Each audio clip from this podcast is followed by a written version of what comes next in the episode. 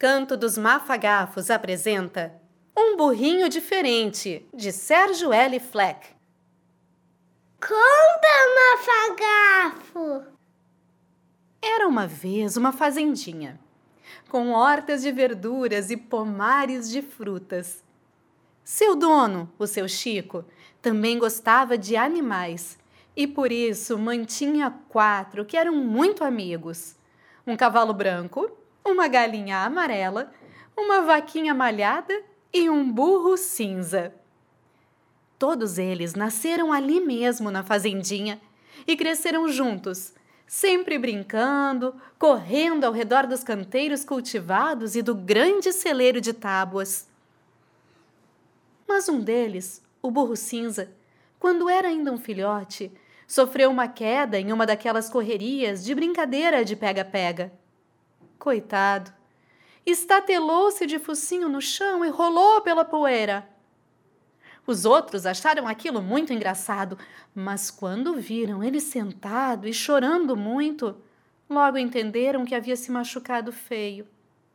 Não tardou e seu Chico apareceu para ajudar. Lá foram eles para dentro do celeiro. Depois apareceu o veterinário e examinou as patas da frente. Uma delas estava quebrada.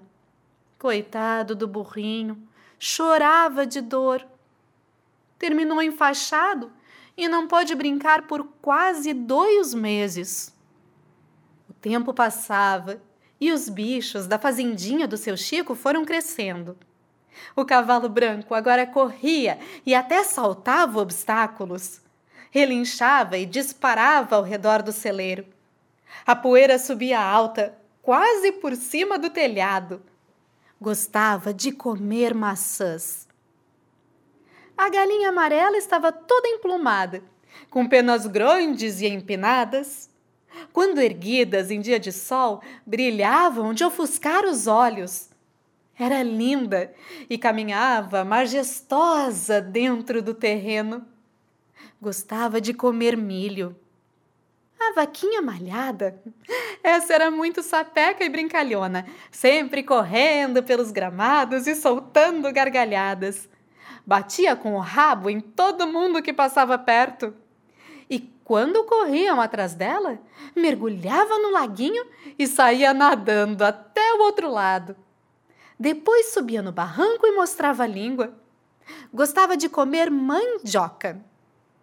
E o burro cinza como estava ele e o que gostava de fazer.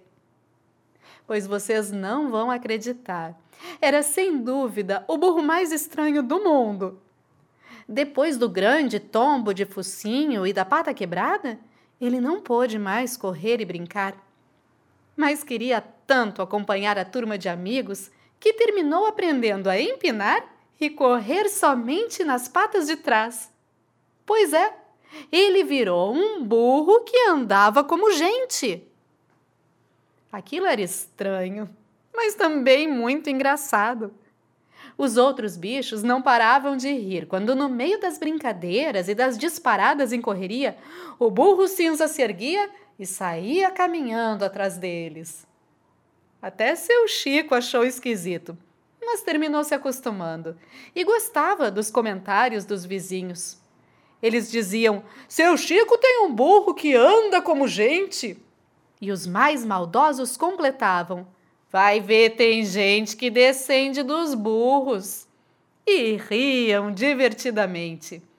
Enfim, o burro cinza virou atração. Seu Chico só lamentava que, para os trabalhos da fazenda, ele não servia para nada. Certo dia apareceu na fazendinha um sobrinho do seu Chico. Ele era soldado, trabalhava no exército. Foi lá passar as férias e descansar, mas também ajudava nos trabalhos.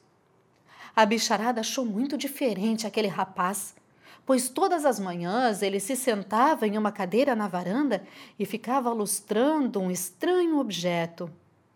Tinha um cano preto, bem comprido e com um pedaço de madeira na parte de baixo.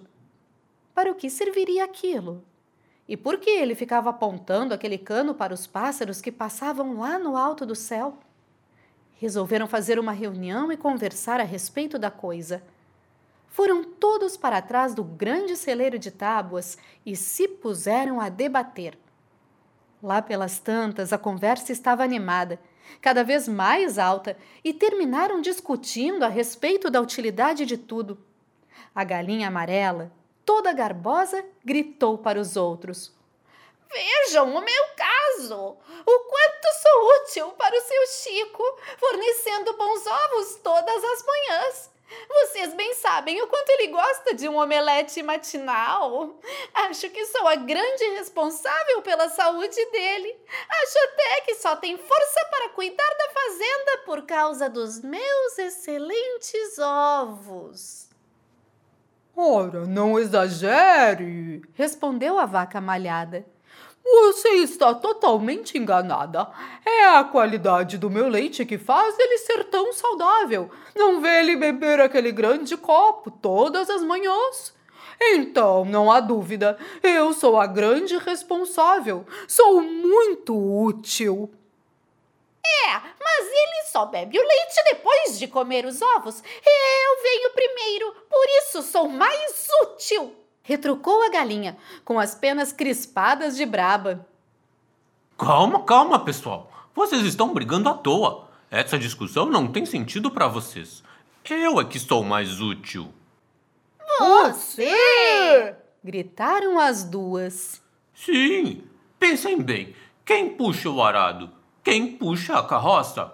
Quem leva seu Chico para passear lá na vila?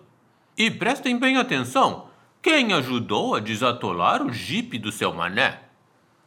Foi quando o burro cinza deu uma risadinha. O cavalo percebeu e olhou feio para ele. Do que você está rindo? Não lembra que salvei toda aquela família do atoleiro em pleno domingo na saída da igreja? Até o sino o padre tocou depois da façanha. Que eu me lembre, você só levou o tratorista até o trator porque tinha muito barro. Depois ficou amarrado ali ao lado. Ora, seu burro desatento, eu estava puxando o trator com corda. Então a galinha amarela interrompeu, dizendo: Mas então me diga lá que eu esqueci. Qual é mesmo a utilidade do amigo burro? Oh, andar como gente, divertir a vizinhança. Todos riram do burro, que ficou tão sem graça que resolveu ir embora. A única coisa que conseguiu responder foi: Ora, ora, sei lá. Sou apenas um burro diferente. Um dia ainda vou ser importante. De repente ouviram um estouro. Pam! Depois outros três. Pam! Pam! Pam! E saíram correndo para baixo da grande árvore na frente do celeiro. Olharam em todas as direções. O que seria aquilo? Justo no dia em que seu Chico havia saído para comprar sementes. De repente, os estouros outra vez. Pam, pam, pam! Viram que vinha da varanda. Era o sobrinho e sua coisa esquisita. Ele apontava para cima. Não demorou para entenderem que ele estava mirando aquilo em direção aos pássaros. Ficaram furiosos, pois os pássaros eram seus amigos e gostavam de vê-los cantar nas festas. A passarada sumiu, debandou-se céu afora, contornando nuvens e seguindo em disparada para as árvores bem longe. E agora? Por onde foram? disse o cavalo. Pela forma como fugiram, aquela coisa deve ser mortal. Acho que não voltam mais enquanto esse rapaz estiver por aqui.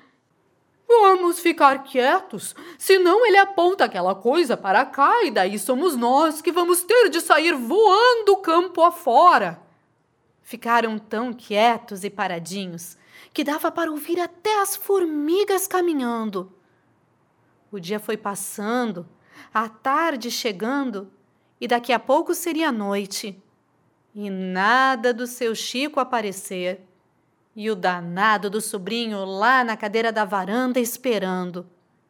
Será que a passarada voltaria? Foi quando ouviram uns piadinhos. Primeiro um pouquinho e bem baixinho.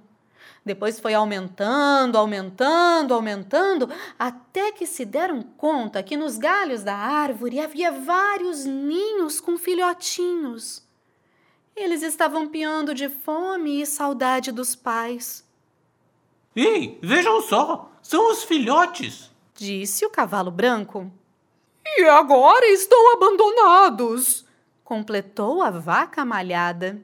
Temos que ajudá-los, senão o rapaz vai terminar os ouvindo e virá para cá com aquela coisa barulhenta.